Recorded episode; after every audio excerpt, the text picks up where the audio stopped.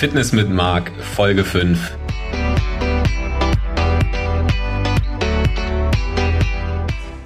Moin moin, hier ist Marc Maslow, dein Dranbleiben Fitness Coach von marathonfitness.de.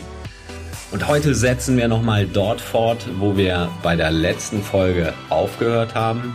Ich habe nochmal den Sport- und Ernährungsmediziner Nils Schulz-Rutenberg zu Gast bei mir. Heute beantworten wir deine Fragen. Wir haben eine ganze Reihe von Einsendungen gekriegt mit Fragen zu Mineralien, zu Vitaminen, zu auch Nahrungsergänzungsmitteln und die gehen wir gleich eine nach der anderen für dich durch. Vielleicht fragst du dich auch, wie kannst du dich mit natürlichen Lebensmitteln optimal mit Mikronährstoffen versorgen? Vielleicht stellst du dir die Frage, in welchen Fällen besteht eigentlich das Risiko, einen Vitaminmangel zu bekommen? Woran erkennst du überhaupt ein gutes Präparat, das gleichzeitig einigermaßen günstig ist? Die Antworten auf diese und viele, viele andere Fragen bekommst du jetzt in der heutigen Folge.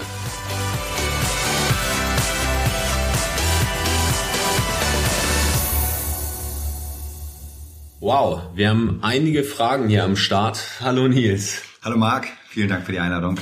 Ich würde sagen, wir starten direkt durch. Erste Frage hat uns über Facebook erreicht von Erinda Shakai. Sie fragt, kann ich beim Hausarzt einen eventuellen Nährstoffmangel nachweisen lassen? Also einen Mangel an Vitaminen, Mineralien und anderen Mikronährstoffen. Hat dieser Arzt die Möglichkeit, das zu messen und habe ich als gesunder Patient überhaupt das Recht dazu? Ist wahrscheinlich auch die Frage, übernimmt das die Kasse und ist der Hausarzt überhaupt qualifiziert, sowas durchzuführen? Also im Prinzip ist das natürlich möglich. Jeder Arzt, ähm, der Blutabnahmen macht, kann sowas durchführen. Die Qualifikation spielt dabei schon eine Rolle. Macht natürlich mehr Sinn, das bei jemandem zu machen, der sich mit diesem Thema beschäftigt. Der hat dann auch die entsprechende Erfahrung, weiß, welche Messungen sinnvoll sind wie das Ganze gemessen werden muss. Ähm, da geht es auch darum, dass man zum Teil vor dem Blutentnahmen bestimmte Verhaltensregeln einhalten sollte. Die Blutproben müssen zum Teil speziell bearbeitet werden und ja, dann braucht man heute, dann braucht man auch spezielle Labore in der Regel. Nicht alle Labore machen diese sehr speziellen Blut- und Nährstoffanalysen, so dass ich schon empfehlen würde, dass man da zu einem Arzt geht, der sich damit beschäftigt und der dann auch weiß, was da möglich ist. Grundsätzlich ist es so, was die Kosten angeht, dass die Kassen nur Leistungen übernehmen, die im sogenannten Gegenstandskatalog stehen. Also die gibt eine Liste mit Leistungen, die die Kassen übernehmen und auch nur dann, wenn entsprechende Symptome und Beschwerden vorliegen. Das heißt, so im Sinne eines, äh, eines präventiven Check-ups bei gesunden Patienten ist das nicht möglich. Und auch die speziellen Nährstoffanalysen sind in der Regel keine Kassenleistung.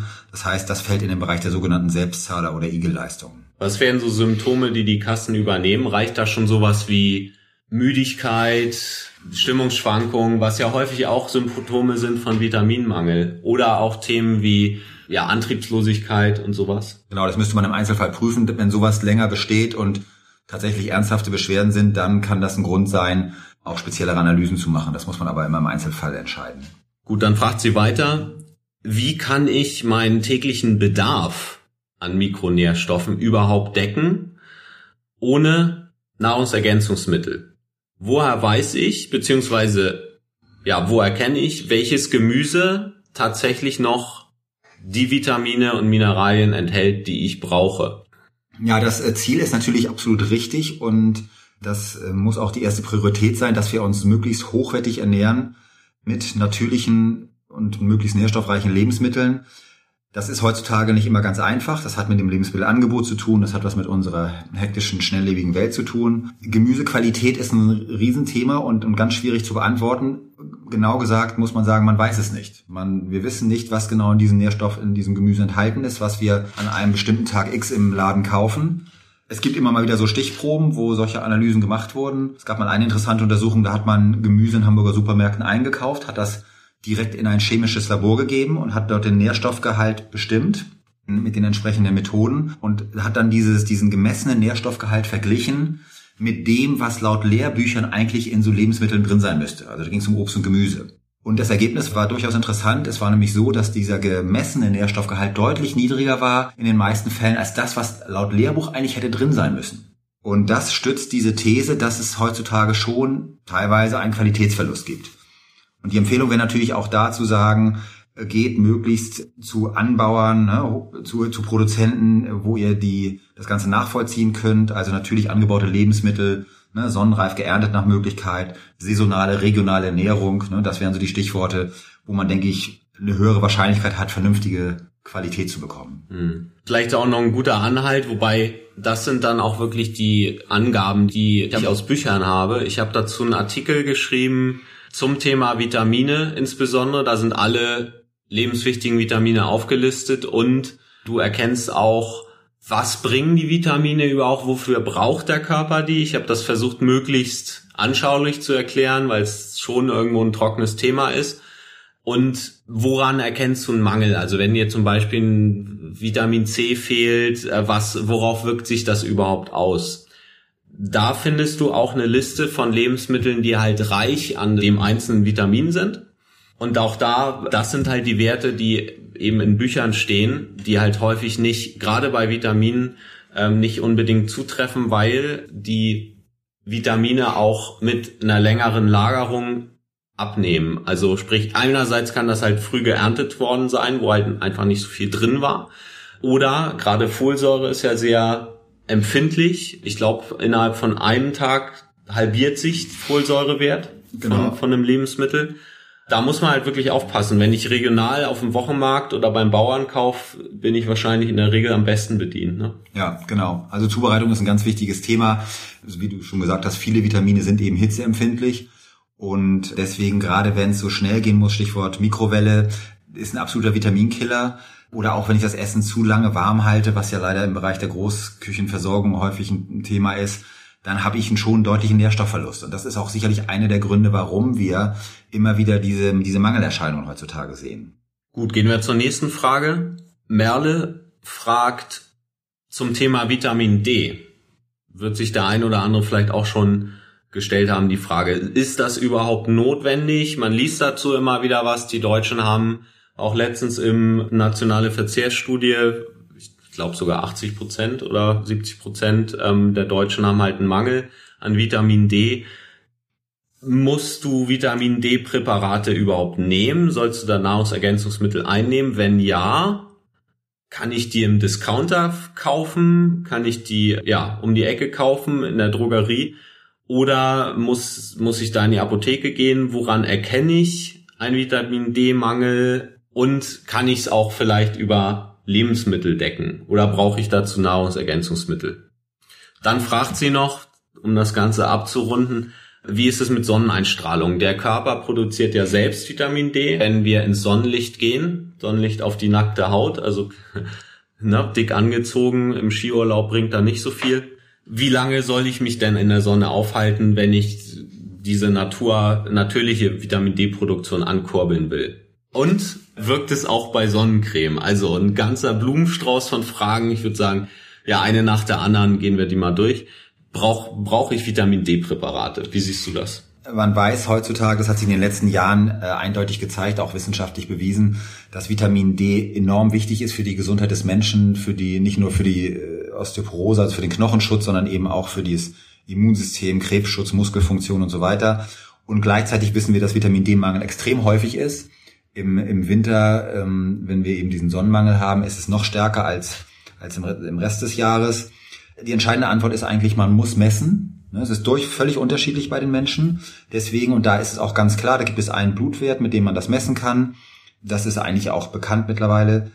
Und das ist eine, zum Beispiel eine absolut sinnvolle Selbstzahlerleistung, den Vitamin D-Wert bestimmen zu lassen und dann entsprechend zu ergänzen. Wir wissen auch aus entsprechenden Untersuchungen, dass Vitamin D von Menschen ganz unterschiedlich gut aufgenommen wird. Also man hat Untersuchungen gemacht, wenn 100 Menschen die gleiche Dosis Vitamin D aufnehmen, dann gibt es eben Menschen, die äh, sehr schnell in den Zielbereich kommen vom Vitamin D Blutspiegel und andere Menschen, die brauchen dafür ein halbes Jahr oder ein Jahr länger. Das heißt, auch da eine bestimmte Dosis einnehmen, Kontrollmessung machen, gegebenenfalls die Dosis anpassen. Das ist das professionelle Vorgehen.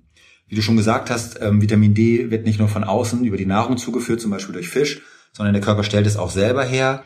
Diese Fähigkeit lässt im Alter nach. Deswegen ist im Alter besondere Aufmerksamkeit geboten, was Vitamin D-Mangel angeht. Und auch durch Sonnencreme wird das verhindert und man geht davon aus, dass ab Lichtschutzfaktor 7 bereits die Vitamin D-Produktion der Haut deutlich eingeschränkt ist. Das heißt, da lohnt es sich aufzupassen. Hm. Okay, Vitamin D-Präparate. Dazu noch zwei Ergänzungen. Bei Vitamin D muss man ein bisschen aufpassen, weil es halt wie ein Hormon wirkt. Es ist auch, also in vielen Quellen liest man auch, es ist eher ein Hormon als ein Vitamin, wird so eingeordnet. Daher dort eine Überdosierung ist halt auch nicht so witzig, so ähnlich wie halt ein starker Mangel. Meine Empfehlung auch in dem kostenlosen Nahrungsergänzungsmittel-Guide, den es bei mir auf der Seite gibt, ist halt, wenn du ein Präparat nimmst zur Basisversorgung, dann eins, das nicht höher dosiert ist als 2000 internationale Einheiten am Tag, weil du damit halt diese Überdosierung vermeiden kannst. Wo findest du ein gutes Präparat? Vielleicht gehen wir da auch nochmal auf das Thema ein, was sind eigentlich gute Nahrungsergänzungsmittel, weil der Phil, ein Leser von mir auf dem Blog, hatte auch gefragt nach einem speziellen Nahrungsergänzungsmittel, ist das ein gutes Präparat oder nicht? Nun ist es so, wir kennen auch nicht alle Präparate, die es am Markt gibt. Wir kennen auch nicht alle Hersteller, die gibt's wirklich wie Sand am Meer. Es gibt eine wahre Flut von Nahrungsergänzungsmitteln im Internet, im Supermarkt, aber auch in der Apotheke. Woran erkenne ich halt ein gutes Präparat? Und wir haben halt auch für diesen Nahrungsergänzungsmittel-Guide bei mir auf dem Blog mal Kriterien rausgearbeitet, woran du ein gutes Produkt erkennst. Willst du da vielleicht was zu sagen? Also kurz zum Vitamin D, da ist es ganz einfach. Vitamin D ist extrem preiswert. Und da kann man nicht viel falsch machen, wenn man das normale Vitamin D3 einkauft. Also das, da ist die Entscheidung ganz einfach. Insgesamt, gerade auch wenn es um Multivitalstoffpräparate geht, gibt es schon bestimmte Kriterien, an denen man sich orientieren kann. Das beginnt natürlich mit der, mit den Rohstoffen. Zum Beispiel bei Vitamin E, das besteht aus ähm, acht verschiedenen Verbindungen. Deswegen würde ich darauf achten, dass so ein Präparat natürliches Vitamin E als Komplex enthält.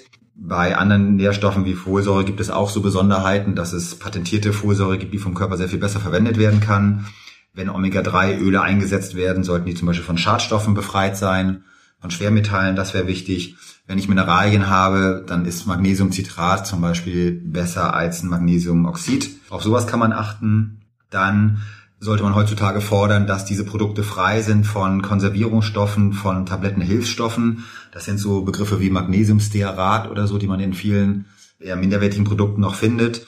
Die sind unnötig und die ähm, ja, sollte man sollte man nicht akzeptieren. Genauso wie Farb- und Konservierungsstoffe. Dann gibt es bestimmte Qualitätsstandards, was die Herstellung angeht. Da ist so der Standard die sogenannte GMP, die pharmazeutische Qualität, die man achten darf. Ich würde immer denken, dass Präparate, die auch in Deutschland hergestellt werden, eine andere Sicherheit bieten als Dinge, die man aus dem Internet kauft, die vielleicht in Asien oder unbekannte Herkunft haben. Wir wissen, dass gerade bei Nahrungsergänzungsmitteln es extreme Verunreinigungen gibt. Äh, Sporthochschule Köln hat dazu mal interessante Untersuchungen gemacht. Also Vorsicht bei Produkten aus dem Internet, äh, wo man die, die Quellen nicht genau kennt. Ja, dann ist natürlich wichtig, dass wirklich alle Inhaltsstoffe enthalten sind. Es gibt so bestimmte wichtige Inhaltsstoffe wie das Q10, das ist extrem teuer, somit der teuerste. Das vielleicht kurz, was ist Q10? Q10 ist ein lebenswichtiges Vitamin, was gerade für die Energieproduktion in den Körperzellen enorm wichtig ist. Mhm. Also immer wenn es ums Thema Leistungsfähigkeit geht, Müdigkeit und so weiter. Und Q10 als Rohstoff ist sehr teuer und deswegen lassen manche Hersteller das Q10 dann weg, um dadurch den Gesamtpreis eben zu senken. Und das bringt dann im Zweifelsfall nicht so viel, wenn man ein gutes Multipräparat nehmen möchte. Wichtig ist natürlich auch, dass die Dosierungen stimmen. Man kann natürlich Geld einsparen, indem man geringe Dosierungen nur nimmt von bestimmten Inhaltsstoffen, die dann aber auch eher homöopathische Wirkung haben. Ne? Also das, darauf kann man achten und ja, und daraus ergeben sich insgesamt letztendlich ähm, die Bewertungskriterien für gute Nährstoffpräparate. Mhm. Vielleicht nochmal zusammengefasst, also der Punkt gute Rohstoffe, keine Farb- und Konservierungsstoffe, dann noch das Thema, sind es pflanzliche Kapseln? Gerade für die Veganer sicher interessant oder Gelatine. Das ist ja auch nicht, häufig steht es auch nicht drauf. Äh, wenn ich jetzt Veganer bin und auf tierische Produkte verzichten möchte und dann ist das Ganze mit Gelatine hergestellt, also da möglichst auch Kapseln zu haben, die, die halt ohne Gelatine sind. Pharmazeutische Herstellungsqualität, hergestellt in Deutschland. Und dann fällt mir noch ein dazu, halt möglichst ja, Hypoallergen, also Allergien möglichst nicht weiter zu fördern über die Herstellung und von Ärzten entwickelt. Also sind es Präparate, wo wirklich irgendwo in der Firma auch eine ärztliche Beratung dabei ist. Ja. Das Ganze findest du auch nochmal in dem Guide. den du auf der Seite marathonfitness.de laden kannst. Auch in den Shownotes nochmal marathonfitness.de-podcast. Dort kannst du diesen Guide laden. Da sind die erwähnten Punkte eben auch nochmal aufgeschrieben und ich weiß, dass es relativ komplex ist, das Thema. Deswegen findest du in dem Guide auch gute Qualitätshersteller, die auch nicht so teuer sind. Eine andere Möglichkeit wäre halt einfach in die Apotheke zu gehen, weil alles, was dort zu kaufen ist, entspricht auch diesen Kriterien, diesen Qualitätskriterien. Gut, dann gehen wir zur nächsten Frage.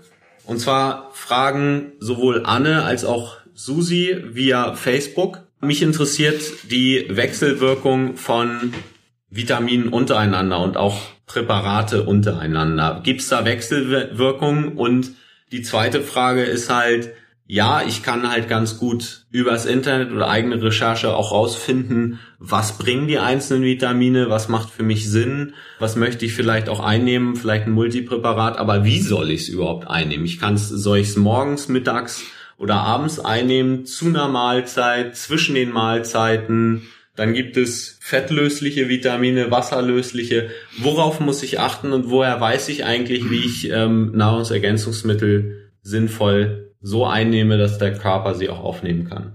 Ja, das ist ein wichtiger Punkt, der auch in der Tat oft, oft diskutiert und gefragt wird.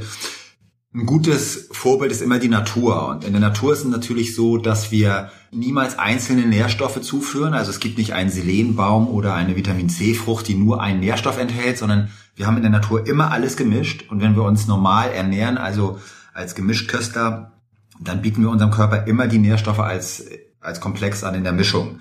Das heißt, vom Prinzip kann der Körper wunderbar die Nährstoffe auch gemeinsam aufnehmen und kann das auch trennen und entsprechend sinnvoll verarbeiten.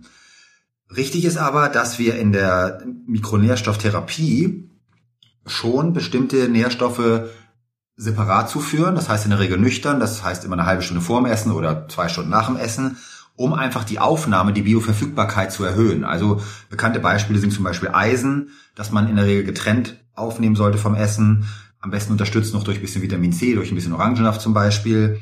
Andere Beispiele wären Selen oder teilweise auch Zink, die wir gezielt nüchtern zuführen, wenn wir einen Mangel haben, wenn wir hochdosiert arbeiten wollen, wenn wir also wirklich dafür sorgen wollen, ähm, dass die Aufnahme optimiert wird.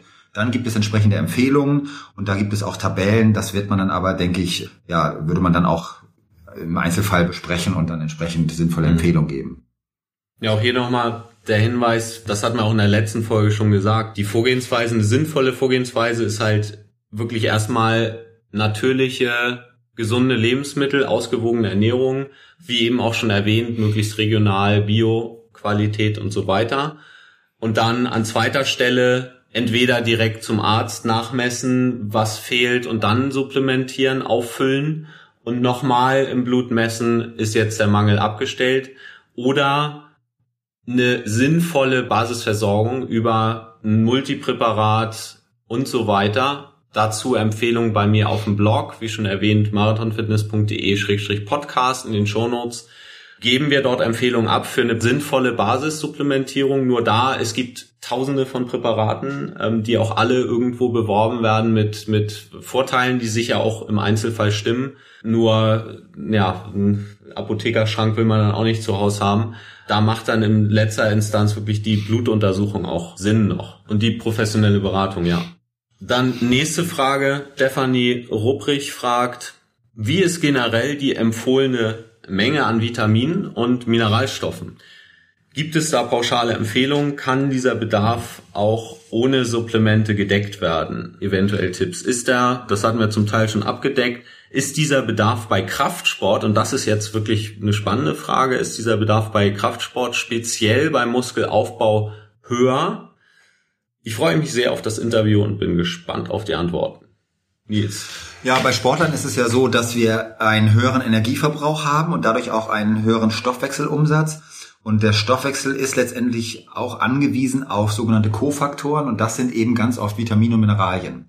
Also ohne diese Vitamine und Mineralien kann der Stoffwechsel nicht gut funktionieren. Beispiele wären Zink und Magnesium, die jeweils an 200 bis 300 verschiedenen Prozessen im Stoffwechsel beteiligt sind. So, und wenn ich also intensiv trainiere oder auch als Kraftsportler Masse, Körper auf, Körpergewebe aufbauen möchte, dann habe ich einen erhöhten Bedarf an Nährstoffen. Im optimalen Fall isst ein Sportler auch mehr und im optimalen Fall natürlich auch hochwertig und kann dadurch den erhöhten Nährstoffbedarf auch decken.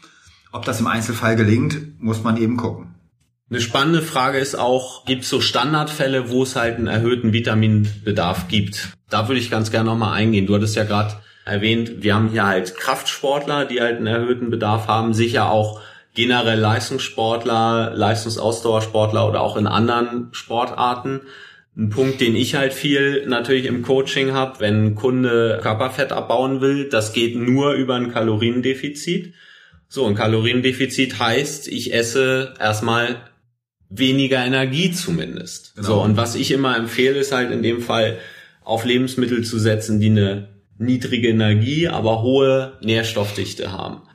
Trotzdem gibt es da natürlich den Fall, dass ich einfach weniger Spielraum habe. Wenn ich am Tag weniger Kalorien zu mir nehmen möchte, dann muss ich irgendwo reduzieren. So, und wenn ich dann über natürliche Lebensmittel gehe, kann es auch mal sein, gerade wenn ich zusätzlich zum Energiedefizit auch noch Sport mache, dass sich eben gerade auch zwei Faktoren kombinieren. Einmal das Thema erhöhter Bedarf durch Sport und das zweite halt gesenkte Energieaufnahme, gesenkte Nahrungsmittelaufnahme und dadurch halt auch weniger Nährstoffe. Und gerade wenn ich Körperfett abbauen will, will ich ja meinem Stoffwechsel auch Rückendeckung geben, damit er eben dieses Fett auch abbauen kann.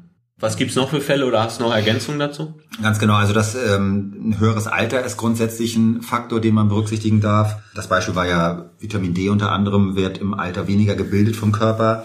Im Alter ist es grundsätzlich so, dass die Nahrungsmenge, der Kalorienbedarf vermindert ist, aber der Bedarf an Vitaminen, an Mikronährstoffen gleich hoch ist wie bei jungen Menschen. Und das ist auch so eine Herausforderung, die nicht immer ganz einfach zu lösen ist. Dann haben wir viele Medikamente, die in den Vitaminhaushalt eingreifen, darunter auch frei verkäufliche Dinge wie zum Beispiel Magensäureblocker, die dafür sorgen, dass ich B12, ähm, Eiweiß, auch Magnesiummangel entwickeln kann. Also sowas darf man berücksichtigen. Einnahme der Antibabypille sind so Faktoren, wo ich leichten Nährstoffmangel entwickeln kann. Dann gibt es natürlich eine ganze Menge an Krankheiten, die da eine Rolle spielen können. Oder was sehr, sehr häufig ist, um nicht zu sagen fast der Normalzustand ist, dass unsere Darmflora verändert ist durch unseren modernen Lebensstil. Darmflora ist dieses Bakterienökosystem, was wir im Darm haben, was ganz wichtig ist für die Nährstoffaufnahme. Und das ist dieses Reizdarmthema, was vielleicht einige kennen. Also äh, veränderte Darmflora ist so ein, so ein Engpass, so ein Nadelöhr oft bei Menschen, dass, dass ich zwar vielleicht gute Nahrungsmittel esse, aber letztendlich ist, kommt nur das im Körper an, was ich auch verdaue. Und das kann dann ein Thema sein, was dazu führt, dass der Nährstoffbedarf eben nicht gedeckt wird oder die oder Mangelerscheinungen auf treten. Wie ist es denn, wenn ich, also konkret in dem Fall jetzt, Darmflora funktioniert nicht oder ist nicht optimal abgestimmt auf die Ernährung, wenn ich dann supplementieren würde oder ergänzen oder halt gezielt irgendwie diese Nährstoffe zusteuern, können die dann überhaupt aufgenommen werden? Ja, das ist immer eine Frage der Gesamtsituation. Man kann sagen, dass man da eine Art Schadensbegrenzung auf jeden Fall betreibt. Man bietet dem Körper mehr an und dann wird wahrscheinlich prozentual auch mehr aufgenommen, als wenn man gar nichts anbieten würde. Aber es macht dann schon Sinn zu gucken, ne, wie, wie steht es um meine Darmflora, um meine Resorptionskapazität. Und sowas kann man untersuchen und kann das entsprechend auch behandeln gegebenenfalls und damit dann auch die Nährstoffaufnahme ähm, verbessern. Okay, nächste Frage. TC Kaiser fragt, Hallo Marc, erstmal vielen Dank, großes Lob für deine aufwendigen und sehr aufschlussreichen Artikel. Dankeschön. Was mich nur interessieren würde, was hältst du, beziehungsweise Herr Schulz-Rutenberg von natürlichen Supplements in Klammern Maca, Chiasamen und so weiter, also Superfoods im Grunde. Vor allem würde mich deine Meinung zum natürlichen Booster Peinpollen interessieren. Da das hierzulande scheinbar ziemlich unbekannt ist, über eine Antwort und so weiter würde ich mich freuen. Eine Anmerkung dazu, der Begriff Superfood ist vielleicht nicht ganz bekannt jedem. Das ist im Prinzip ein Marketingbegriff. Also es gibt Superfoods in dem Sinne gibt es nicht. Ähm, das hat sich halt, es kommt aus den USA wie so häufig. Dort haben sich einige Firmen mal überlegt, hey, wie kriegen wir unsere Präparate gut verkauft? Irgendwelche Naturextrakte und haben sie einfach mit Superfood belabelt. Was damit gemeint ist, sind halt Lebensmittel oder Nahrungsergänzungsmittel, die halt eine besonders tolle Wirkung auf den Körper haben sollen. Nur ich wäre, also ich warne davor, wenn, wenn du irgendwo Superfood liest, dann gleich zu denken, das ist halt was besonders Tolles, was halt magische Wirkung hat. Häufig sind diese Wirkungen nicht bewiesen. Häufig ist es wirklich nur Marketing erstmal, deswegen da wirklich Vorsicht. Dann konkret zu den Fällen Maca, Chia, ja, was sagst du dazu, Nils? Vielleicht auch diese Pine-Pollen, hast du da schon mal was von gehört? Mit den Pine-Pollen zum Beispiel habe ich gar keine Erfahrung, was aber nichts heißt, es mhm. gibt da schon im Pflanzen- oder im, Naturreich spannende Substanzen oder Lebensmittel. Chiasamen zum Beispiel, so wie du schon gesagt hast, ist, ein, ist eine tolle Geschichte, weil es eben eine sehr hohe Nährstoffdichte hat. Es ist von der, von der Anwendung ja sehr einfach. Das sind diese schwarzen kleinen Körner, die man in Wasser einlegt über Nacht und ich mache mir die selber in meinen Green Smoothie rein oder in mein Müsli. Und ähm, das ist schon beeindruckend von der Nährstoffdichte und deswegen sinnvolles Lebensmittel, genauso wie andere Gemüsesorten auch. Ich würde immer Folgendes denken aus meiner Erfahrung, die Grundlage ist die natürliche gesunde Ernährung, haben wir jetzt schon mehrfach gesagt, sekundäre Pflanzenstoffe, Brokkoli, ne, also die Nährstoffe im natürlichen Komplex. Die zweite Stufe ist aus meiner Sicht dann zu gucken, die lebenswichtigen Mikronährstoffe, die, die ca. 40 Vitalstoffe, die es da gibt, dass man mit denen gut versorgt ist. Und als dritte Stufe wäre dann möglich zu gucken, ne, auch ein bisschen individuell zu testen, immer, immer dieses Ausprobieren, glaube ich, ganz wichtig. Dem einen hilft vielleicht Macker, der andere schwört vielleicht auf Shia, der andere ähm, ja, benutzt andere vermeintliche Booster, die ihm vielleicht helfen. Aber man muss es nochmal sagen, wenn zum Beispiel ein B12-Mangel vorliegt, wenn ein Eisenmangel vorliegt, wenn ein Q10-Mangel vorliegt, dann bringt mir auch äh, das beste vermeintliche Superfood nichts. Also erstmal sozusagen die Grundlagen gut einstellen, Ne? Dazu gehören natürlich auch so Dinge wie Schilddrüsenunterfunktion, Testosteronmangel, diese ganzen Dinge. Das muss alles geklärt sein. Und dann kann ich im Sinne dieses Drei-Stufen-Konzepts, was wir auch im Artikel da zeigen, kann ich überlegen, wie ich das Ganze noch toppen kann. Gut, und zum Thema Peinpollen ähm, habe ich leider auch nichts parat, habe ich bisher noch nichts recherchiert und auch selbst noch nicht ausprobiert. Aber wäre vielleicht mal interessant, dem mal nachzugehen. Danke für die Frage. Zum nächsten Fadia fragt, beziehungsweise wir haben mehrere Fragen hier zu einzelnen Mikronährstoffen. Also hier zum Beispiel Nicole fragt nach einer speziellen Aminosäure L-Arginin, hat vielleicht der ein oder andere schon mal gehört. Bringt das was? Sollst du das supplementieren? Dann halt eine ähnliche Frage nach Alpha-Liponsäure. Sollte man das nehmen? Macht es Sinn? Dann haben mich auch andere Fragen noch erreicht. Gut, nach Fischöl wird häufiger gefragt. Fischöl wäre jetzt natürlich, das wäre zum Beispiel mal ein Beispiel für etwas, was aus meiner Sicht wirklich sinnvoll ist. Aber einzelne Nährstoffe, denen ja auch immer positive Wirkungen zugeschrieben werden, wie sieht's denn da aus? Ja, das sind ähm, letztendlich alles spannende Einzelsubstanzen, die sehr beforscht werden, ähm, für die es teilweise interessante Wirkungsnachweise gibt, teilweise auch Assoziationen beziehungsweise Hypothesen. Ich würde immer Folgendes denken. Wir setzen solche Stoffe gezielt ein in der Therapie. Das heißt zum Beispiel Arginin ist sehr gut geeignet zur natürlichen Blutdrucksenkung, vielleicht auch eine Alternative als natürliches Viagra, wenn man das möchte. Alpha-Liponsäure ist spannend, weil es ein ganz wichtiger Zellschutzstoff ist. Und zwar ist es wasser- und fettlöslich und das wird eingesetzt bei Nervenerkrankungen, auch bei Diabetes sehr erfolgreich. OPC ist das, was unter anderem den Rotwein auch so gesund machen soll. Traubenkernextrakt ist aber auch im, im roten Traubensaft enthalten. Das wird eingesetzt bei neurodegenerativen Erkrankungen, also Gehirn-Nervenerkrankungen. Das heißt, ich würde solche Dinge eher gezielt einsetzen, im individuellen Fall gucken, ob das Sinn macht. Ansonsten haben wir die auch in einer hochwertigen Ernährung mit drin. Und ähm, das ist in den meisten Fällen mhm. ausreichend. Mhm. Also da eher auf eine ausgewogene Ernährung setzen. Konkret jetzt der Fall L-Arginin, da hatte ich letztens auch nochmal von einem Leser eine Frage. Das wird ja häufig in der, also auch unter den Sportsupplementen verkauft als, ja, als Ergänzung, die halt, was ja mehr Power im Training geben soll, eben aufgrund dieser durchblutungsfördernden Wirkung.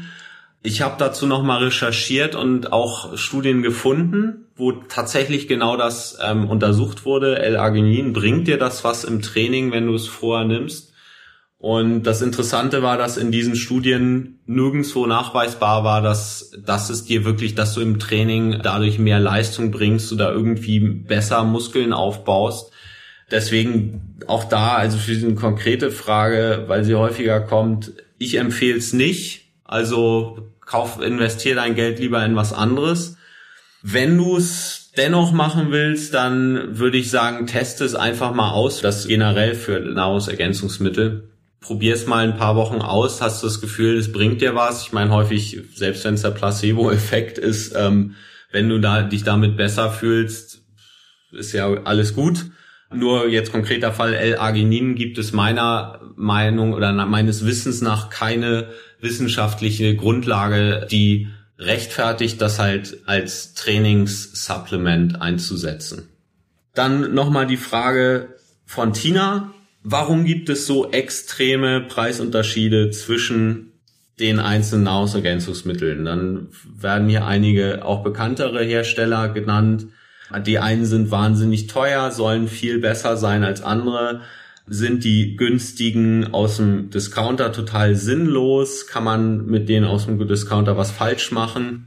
Auf die Frage sind wir eben auch schon eingegangen. Ähm, ich würde jetzt sagen, guck dir nochmal die sieben Merkmale von Qualitätsprodukten an, die wir in dem Nahrungsergänzungsmittelguide aufgeschrieben haben, was wir eben auch erwähnt haben. Ich glaube, anhand dieser Kriterien kannst du auch selbst ganz gut beurteilen, wenn du die hernimmst, wenn du was im Discounter siehst, ob es diese Kriterien erfüllt. Und ich würde sagen, wenn ein Produkt im Discounter diese Kriterien erfüllt, dann ist es auch ein gutes Produkt. Aber es kommt halt wirklich auf den Einzelfall an. Genau. Man sollte genau prüfen und es gibt natürlich immer einmal die, die Produktmerkmale, die Qualitätsunterschiede, die eine Rolle spielen und Qualität hat eben ihren Preis. Das ist so.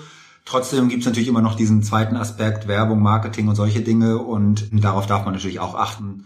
Das Prinzip wäre natürlich am besten so, dass man sich gute Produkte raussucht und dann guckt, wo man die zu einem vernünftigen Preis bekommt. Und es gibt eben auch viele Beispiele, Vitamin D hatten wir schon gesagt, aber auch bei Magnesium.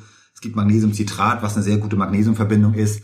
Da kriegt man eine große, große Menge, die lange hält für, für um die fünf Euro zum Beispiel. Das wäre ein Beispiel, wo es wirklich auch zum Teil sehr, sehr preiswert ist. Und da muss man keine teuren, überteuerten Produkte besorgen. Gut, dann fragt Tina nochmal nach einem, also spannende Frage, sehr gute Frage. Was sind gute und gesunde Alternativen zu Gelpacks und diesen ganzen Proteinriegeln für unterwegs? Das ist, also ich freue mich über diese Frage, weil ich bin selbst kein großer Fan von, also Gelpacks sowieso nicht. Die habe ich, wenn überhaupt mal im Marathon im Wettkampf eingesetzt. Ansonsten halte ich die für überflüssig. Proteinriegel. Dazu sollte man wissen, dass was als Proteinriegel verkauft wird, ist zu 80 Prozent Süßigkeiten. Das siehst du auch an den Nährstoffen, wenn du halt auf den Riegel raufguckst und da ist zum Beispiel, und das ist ganz häufig der Fall, mehr Kohlenhydrate drin und das in der Regel in Form von Zucker als Protein, dann ist es eine Süßigkeit. So. Ein zweiter Punkt bei diesen Sport Nahrungsergänzungsmitteln wie halt Proteinriegeln ist, guck mal auf die Zutatenliste. Du wirst häufig feststellen, dass da locker mal 10, 15 Zutaten draufstehen, von denen du ganz viele überhaupt noch nie gelesen hast oder nicht genau weißt, was das ist, weil das irgendwelche Chemikalien sind. Da sind halt viele Geschmacksverstärker drin, Aromen. Bei Aromen muss man halt auch wissen, die müssen nicht separat deklariert werden. Also wenn da steht künstliches Aroma oder auch nur Aroma, dann ist allein diese Aromaformel besteht häufig nochmal aus 30 oder 40 verschiedenen Chemikalien, wo halt dieser, dieser Geschmack hergestellt wird. Deswegen auch da natürlich die Dosis macht das Gift. Wenn du gerne auch so ein, so ein Fertigproteinriegel mal isst, dann ist überhaupt nicht schlimm. Aber das als konstanten Snack zu nehmen, da würde ich wirklich sehr genau selektieren. Es gibt ein paar Proteinriegel, die okay sind, einer davon ist der Quest Bar. Der kostet auch ein bisschen mehr allerdings. Zwölf Riegel liegen so um und bei 25 bis 30 Euro. Aber viele der, der anderen Proteinriegel liegen auch in dieser Preisklasse. Also das ist mal einer, wo, wo wirklich der Hersteller das erkannt hat, dass die meisten Produkte eben sehr künstlich sind und da ein Produkt, das sehr natürliche Zutaten hergestellt hat. Ein zweiter, der mir jetzt einfällt, ist ähm, der Ochsenriegel für diejenigen, die Fleisch essen. Das ist äh, Biofleisch, was getrocknet ist, gewürzt ist und im Prinzip wie eine Salami, aber sehr fettarm, sehr proteinreich. Und für die, die gerne was Deftiges essen, das kann man auch gut für unterwegs machen. Fällt dir noch was ein? Also ich denke immer wieder die natürlichen sozusagen Snacks dran denken, die hartgekochten Eier mitnehmen, ja. die Quarkspeise in, in Tupper ja. Ne, oder fertig gebratenes Fleisch oder Räucherfisch oder andere Dinge. Da gibt's schon eine Menge Möglichkeiten, die auch nicht so aufwendig sind, wenn man sich einmal dran gewöhnt hat. Also das sollte nach Möglichkeit die, die Grundlage sein, die anderen Dinge dann vielleicht, ne, wenn es ganz schnell gehen muss und ganz einfach sein muss. Dann fragt Carsten, kann eine Einnahme über der empfohlenen täglichen Verzehrmenge schädlich für den Körper sein. Also er meint wohl eine Einnahme von Mikronährstoffen wie Vitamine, Mineralien. Also wenn ich die überdosiere, wäre das schädlich für meinen Körper. Gibt es Studien, die wirklich belegen, dass Vitamine aus Tabletten die gleiche Wirkung haben wie aus Obst und Gemüse?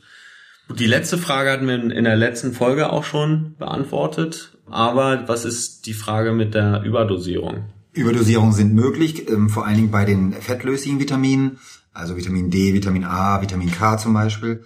Symptome bei einer Vitamin D-Überdosierung könnten zum Beispiel sein Schwäche, Kopfschmerzen, Müdigkeit, aber auch Herzrhythmusstörungen, Übelkeit und Erbrechen. Das heißt, da macht es Sinn, eben die Einnahme zu überprüfen, Kontrollmessungen zu machen, um zu gucken, dass man nicht zu viel des Guten tut.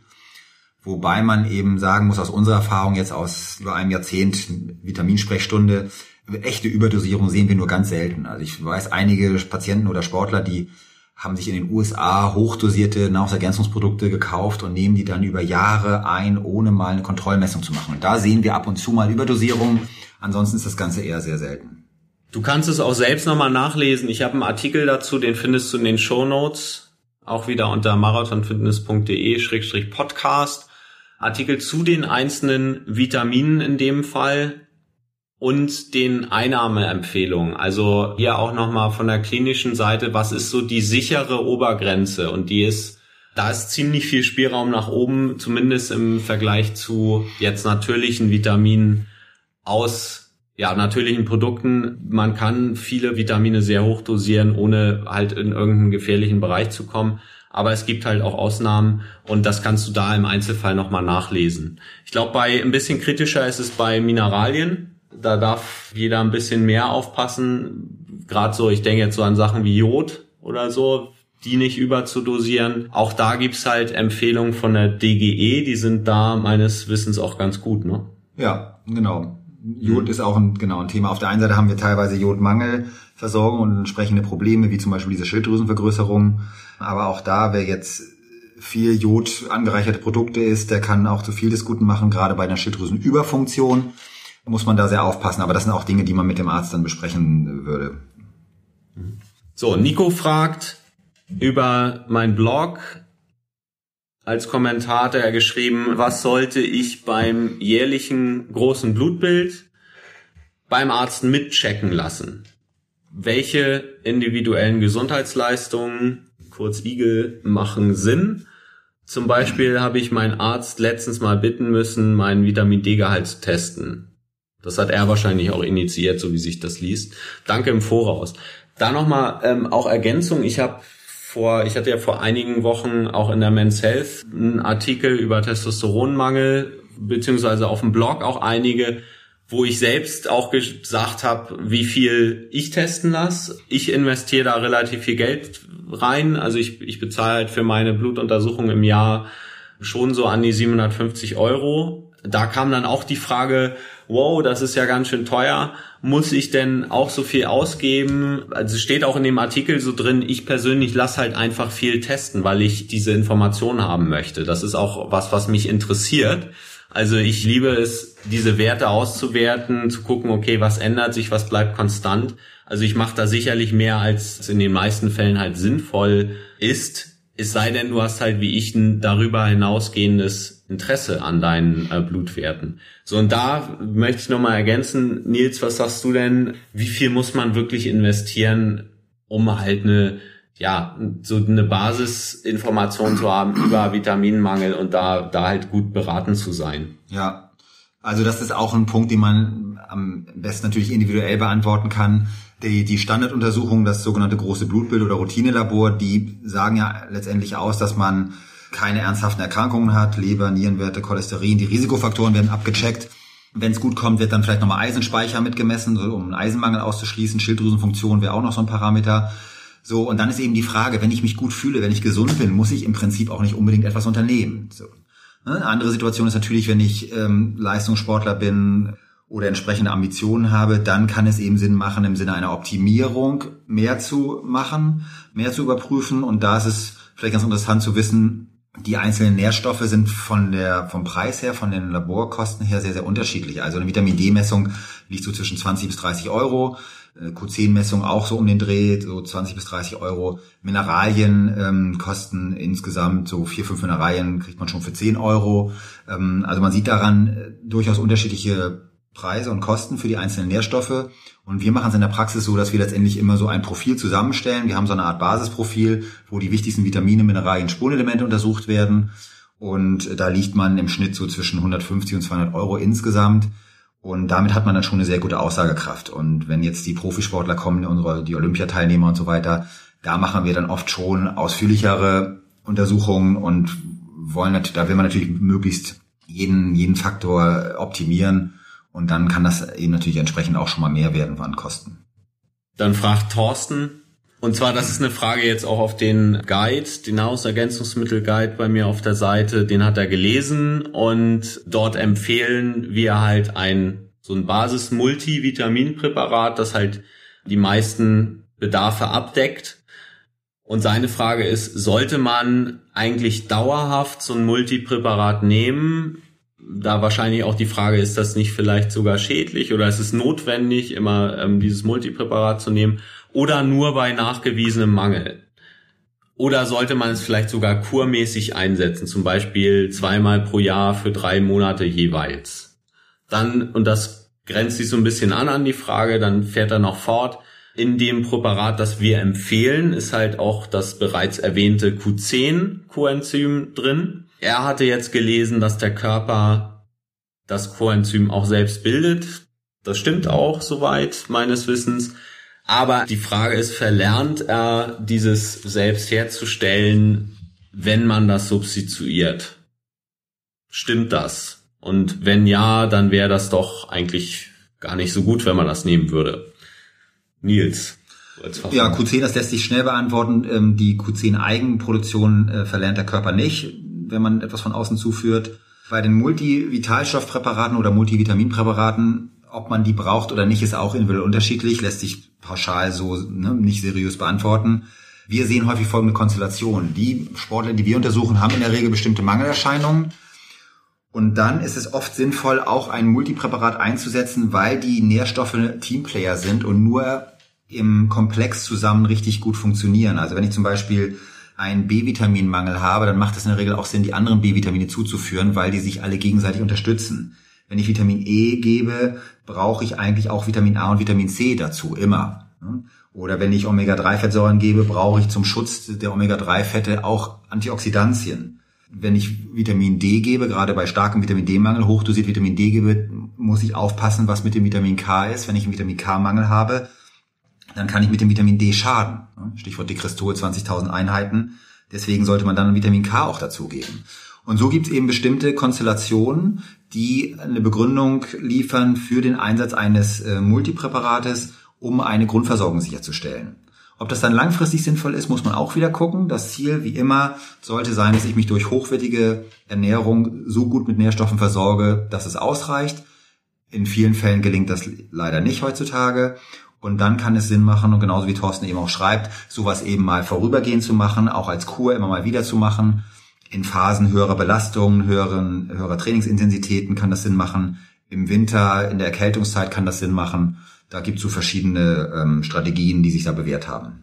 Dann ergänzt er noch das Thema Omega-3-Fette sind ja lebenswichtige Fettsäuren, die im Wesentlichen in fettem Seefisch enthalten sind, die jeder von uns braucht, insbesondere auch fürs Gehirn. Dort empfehlen wir auch ein Präparat, ein Fischöl. Jetzt ist natürlich die auch gerechtfertigte Frage, wenn er zweimal pro Woche Hering oder Lachs, also fetten Seefisch isst, macht dann überhaupt so eine Einnahme von so einem Fischölpräparat überhaupt Sinn oder ist es nicht sogar zu viel? Ich empfehle dort immer, wenn du so viel, wenn du zweimal die Woche diesen fetten Seefisch isst, brauchst du kein Fischöl? Wie siehst du das und wie ist, wie ist die Gefahr einer Überdosierung? Ja, Omega-3-Fette sind extrem wichtig und ähm, unter anderem, weil sie antientzündlich wirken im Körper und die Entzündung ja ein ganz großes äh, Problem sind in der Medizin. Wir haben da viele hunderte von Messungen gemacht. Also vielleicht als Information interessant, man kann Omega-3 auch nachmessen im Blut. Das hat nichts zu tun mit dem normalen Cholesterinwerten, sondern ist eine spezielle, spezielle Messung. Gibt es Omega-3-Index und solche Faktoren, die man nachmessen kann. Und da messen wir eigentlich durch die Bank Mangel. Und zwar bei Menschen, die wenig Fisch essen, bei Menschen, die einmal in der Woche Fisch essen, auch bei Menschen, die zweimal in der Woche Fisch essen. Hat unter anderem damit zu tun, dass der Omega-3-Gehalt auch sehr unterschiedlich sein kann in den einzelnen Fischsorten. Also auch da, wenn man kann, macht natürlich eine Messung Sinn. Und dann ist Omega-3 auf jeden Fall einer der Kandidaten, der bei vielen Menschen auch, wo die langfristige Einnahme Sinn macht. Andere Kandidaten wären eben Vitamin D. Bei Sportlern sehen wir es oft bei Magnesium, wo auch eine langfristige Substitution durchaus Sinn macht, beziehungsweise einfach erforderlich ist, weil die Messungen das so zeigen. Okay, dann bevor wir gleich, wir sind auch mit der Zeit schon ziemlich am Limit, bevor wir gleich Adieu sagen und vielen Dank für die ganzen Fragen, würde ich gerne noch eine Frage nehmen hier von Nancy. Die fragt nämlich, sie ist Veganerin ähm, und ich weiß, viele der Leser sind auch Veganer. Und für die ist halt das Thema Vitamin B12 ein wichtiges Thema, weil B Vitamin B12 ist natürlich lebenswichtig ist im Wesentlichen in tierischen Produkten enthalten, in Fleisch, in Milch, in äh, Eiern zum Beispiel. So ein Veganer darf sich natürlich Gedanken machen, wie, wie decke ich meinen Vitamin B12-Bedarf. Jetzt hat sie gelesen, Algen seien eine gute Quelle für Veganer, für Vitamin B12 und hat aber auch gehört, dass Leute behaupten, Algen werden durch den Körper nicht so gut aufgenommen. Gibt es dazu ja, Studien, gibt es dazu Informationen? Wie sieht es aus? Kann sie halt auf diese pflanzliche Quelle zurückgreifen? Und sie fragt auch noch, Tofu, enthält der vielleicht Vitamin B12 oder nicht? Sieht's da aus? Ja, für die Vegetarier und Veganer ist eben wichtig, es gibt bestimmte Vitamine, wo man häufig zum Mangel neigt. Das wären Zink, das wäre Q10, das wäre eben auch das B12. Deswegen da auch die Empfehlung, ab und zu mal eine Kontrollmessung zu machen. Beim B12 ist es so, dass Algen durchaus B12 liefern, das auch vom Körper verwertet werden kann. Mein Stand ist so, dass die Chlorella-Alge zum Beispiel bioverfügbares, also verwertbares B12 liefert, aber die Spirulina-Alge mehr ein inaktives Vitamin B12 enthält. Also da gibt es dann wahrscheinlich eben noch Unterschiede zwischen einzelnen Algenarten. Ja, beim Tofu ist es so, dass Tofu von Natur aus äh, kein Vitamin B12 enthält, also das ist in, in dem Punkt nicht hilfreich. Beim B12 ist vielleicht noch wichtig, auch da gibt es das, den, den Wert Vitamin B12 im Serum, den man messen kann. Es ist aber hier, wie auch in bestimmten anderen Fällen, sinnvoll, auch Stoffwechselzwischenprodukte zu messen. Die liefern uns auch wertvolle Informationen über die Nährstoffversorgung. Beim B12 kann man zum Beispiel messen äh, Werte, die nennen sich Holotranscobalamin oder auch Methylmalonsäure. Ansonsten gibt es noch den Homozysteinwert, der uns Aussagen liefert über die Versorgung mit B-Vitaminen. Das sind also so bestimmte Labormessungen, die durchaus Sinn machen, neben den reinen Nährstoffanalysen. Das sind aber Dinge, die man dann mit dem erfahrenen Therapeuten besprechen kann und dann entsprechend umsetzen kann. Prima. Dann setzen wir einen Punkt hier. Vielen Dank, Nils, dass du dir die Zeit genommen hast. Gerne. Vielen Dank für die vielen Fragen, die uns via Facebook, via Blog erreicht haben und auch zum Teil via E-Mail. Du findest wie immer die Shownotes unter www.marathonfitness.de-podcast. Wir haben einige Punkte heute abgerissen. Falls es dir ein bisschen schnell ging oder du noch das ein oder andere nachlesen willst, geh einfach auf www.marathonfitness.de-podcast. Dort findest du weitere Informationen, auch vieles von dem, was wir jetzt hier erwähnt haben. Eine Bitte habe ich noch zum Schluss. Wenn es dir gefallen hat, wenn du gerne Fitness mit Mark hörst, dann geh auf iTunes gib mir deine ehrliche Bewertung. Ich lese jede Bewertung dort und äh, du hilfst mir damit, diesen Podcast noch besser zu machen und noch mehr Menschen auch zu erreichen.